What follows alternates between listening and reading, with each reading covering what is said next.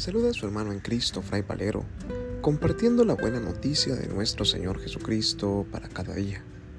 Reflexionamos hoy el Evangelio según San Mateo, capítulo 10, versículos del 24 al 33, correspondiente al sábado de la decimocuarta semana del tiempo ordinario.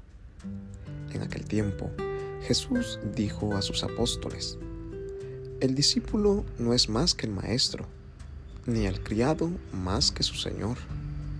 Le basta al discípulo ser como su maestro y al criado ser como su señor. Si al señor de la casa lo han llamado Satanás, ¿qué no dirán de sus servidores? No teman a los hombres, no hay nada oculto que no llegue a descubrirse, no hay nada secreto que no llegue a saberse. Lo que les digo de noche, repítanlo en pleno día y lo que les digo al oído, pregónenlo desde las azoteas. No tengan miedo a los que matan el cuerpo, pero no pueden matar el alma. Teman más bien a quien puede arrojar al lugar del castigo el alma y el cuerpo. ¿No es verdad que se venden dos pajarillos por una moneda? Sin embargo, ni uno solo de ellos cae por tierra si no lo permite el Padre. En cuanto a ustedes, hasta los cabellos de su cabeza están contados. Por lo tanto, no tengan miedo, porque ustedes valen mucho más que todos los pájaros del mundo. A quien me reconozca delante de los hombres, yo también lo reconoceré ante mi Padre que está en los cielos. Pero al que me niegue delante de los hombres, yo también lo negaré ante mi Padre que está en los cielos. Palabra del Señor Gloria a ti, Señor Jesús. Durante toda esta semana hemos venido escuchando el discurso del envío misionero que Jesús hace a sus discípulos y como también nos sigue enviando a nosotros a proclamar la buena noticia de su salvación por todos los rincones de la tierra. Hoy Jesús en varias ocasiones nos repite en este Evangelio las palabras clave para todo discípulo que es enviado. Y estas palabras son, no tengan miedo, no temas, nos dice Jesús. No temas a los hombres, no temas a los seres humanos, porque no hay nada oculto que no llegue a descubrirse.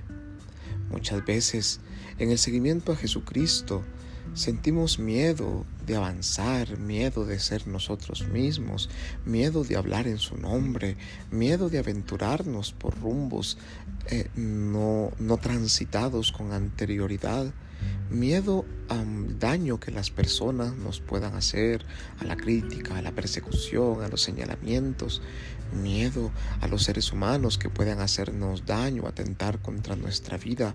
No tengan miedo, dice Jesús porque quien permanece en la verdad, la verdad les hará libres.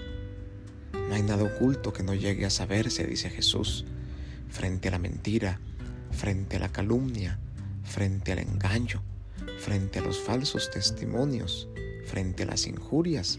La verdad siempre saldrá a la luz. No tengan miedo, nos dice Jesús, a los que matan al cuerpo, pero no pueden matar el alma. Hay que temer más bien a aquellos que pueden arrojar nuestra alma al lugar del castigo. Es decir, si nosotros permanecemos en la verdad, no tenemos nada que temer. Hay que temer más bien a aquellos que pueden apartarnos de la verdad, aquellos que nos llevan por el camino de la mentira, por el camino de la injusticia, por el camino del pecado. A esos sí hay que temer porque nos apartan de Dios. Pero si nosotros permanecemos en Dios y permanecemos en la verdad, siempre permaneceremos en la luz. Nada tendremos que temer, porque Dios siempre está con nosotros.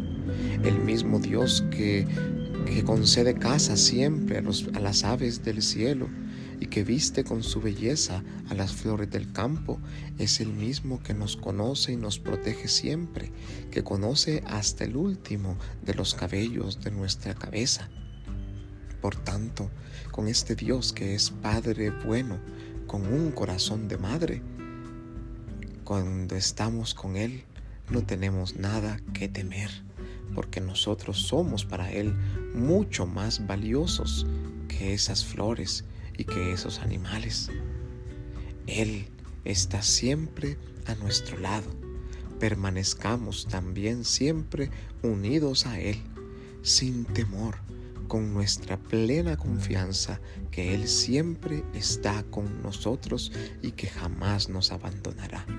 Es Él quien pone sus palabras en nuestra boca y es Él quien dirige nuestros pasos por el camino del bien, por el camino de la verdad y la justicia.